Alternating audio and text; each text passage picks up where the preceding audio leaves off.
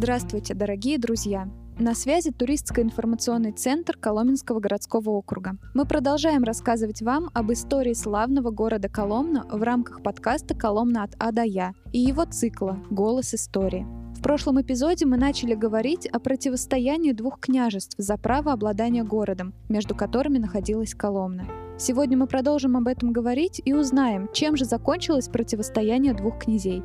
Передаем слово нашему эксперту, кандидату исторических наук, заведующему отделом усадьбы Ложечникова историко-культурного музея-заповедника Коломенский Кремль Евгению Львовичу Ломако. Итак, мы закончили тем, что э, происходит пленение Глеба Рязанского а, Всеволодом Большим Гнездом, и далее события развиваются следующим образом.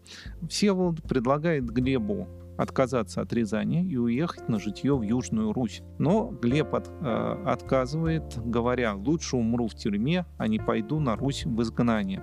То есть здесь мы видим очень интересное а, преломление а, мировоззрения а, князей Северо-Восточной Руси, когда Южная Русь, то есть это изначальное ядро, наш, ядро нашей страны, оказывается уже не в части, и действительно а, центр переносится именно во Владимирское княжение и в близлежащие земли. И, соответственно, далее а, рязанский князь Глеб умирает 30 июня, по другим данным 31 июля 1178 года в темнице Всеволода Большое Гнездо, и ему наследуют шесть сыновей. А, соответственно, старший сын Роман, а, который попал вместе с ним в плен, смиряется с поражением, целует крест Всеволоду и получает из его рук кня... Рязанское княжество.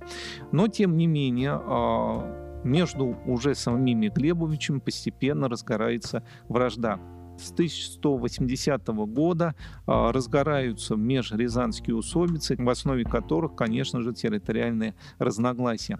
И а, Всеволод III, а, воспользовавшись этими разногласиями, опять вмешивается в рязанские дела. Роман Глебович просит помощью Святослава Черниговского, своего тестя, и тот присылает своего сына с дружиной, который опять же прибывает в Коломну. Всеволод Большое Гнездо объединяется с младшими Глебовичами, Всеволодом и Владимиром, и а, одерживает победу. И опять же Владимирский князь разделяет розианские волости по старшинству. При этом а, важно заметить, что Коломна называется волостью, то есть это говорит о том, что в ней был свой э, князь. И согласно исследованиям Алексея Борисовича Мазурова, этим князем мог быть Владимир Глебович, который занял этот удел еще в 1178 году и отставил его двумя годами позже. И далее, а, поставив под свой контроль Коломну, Всеволод Большое Гнездо неоднократно собирает здесь войска, подчеркивая важное значение города. Так, в 83 году 12 столетия из Коломны и других городов по оке готовится судовая рать на Волжскую Болгарию, а в 1207 году в ней происходит сбор Владимирских и Рязанских дружин для похода на Чернигов. Но если же мы опять вернемся к Рязанскому княжеству, то здесь происходит следующее событие. А в 1186 году а, в Рязанской земле опять вспыхивает новая усобица. При этом Роман, Игорь и Владимир пытаются отнять Пронск у Всеволода и Святослава. Но э, Роман посылает звать к себе пронских князей, чтобы разобрать их вражду с Игорем Владимиром. Но меньшие братья узнают от, от бояр, что старшие хотят их схватить. Разумеется, пронские князья стали укреплять свой город и готовиться к обороне. И в это время старшие братья собирают войско и э, разоряют Пронскую волость. Всеволод и Святослав, соответственно, просит помощи у Всеволода Большое Гнездо, который отправляет к ним 300 дружинников. И э, старшие, но старшие Глебычи все равно осаждают город. И далее Всеволод посылает новое войско, и слух о приближении полков из Владимира заставляет снять старших братьев осаду и воротиться в Рязань.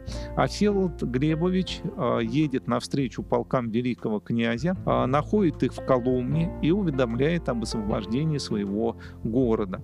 Но рязанцы пользуются отсутствием Всеволода, осаждают Пронск, но тем не менее, несмотря на мужественную защиту города, все-таки он сдается рязанцам и, соответственно, далее старшие братья уводят в плен в семью всего Всеволода.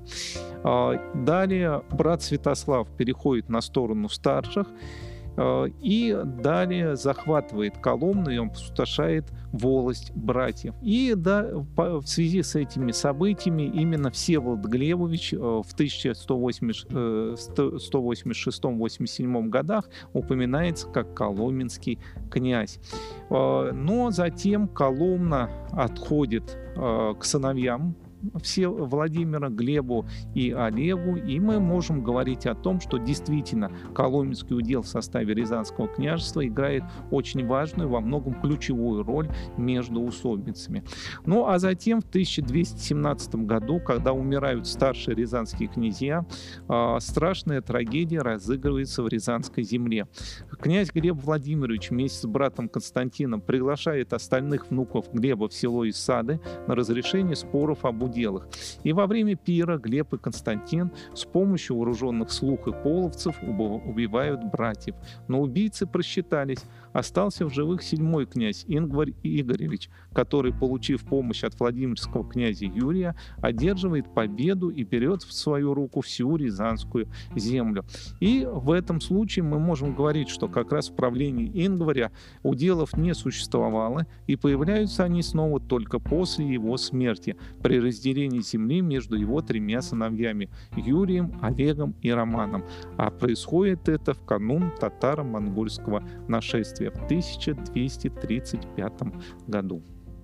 Спасибо, Евгений Львович. Коломне в прошлом и правда пришлось пережить трудное время. Но, к сожалению, с распри между князьями история Коломны не закончена.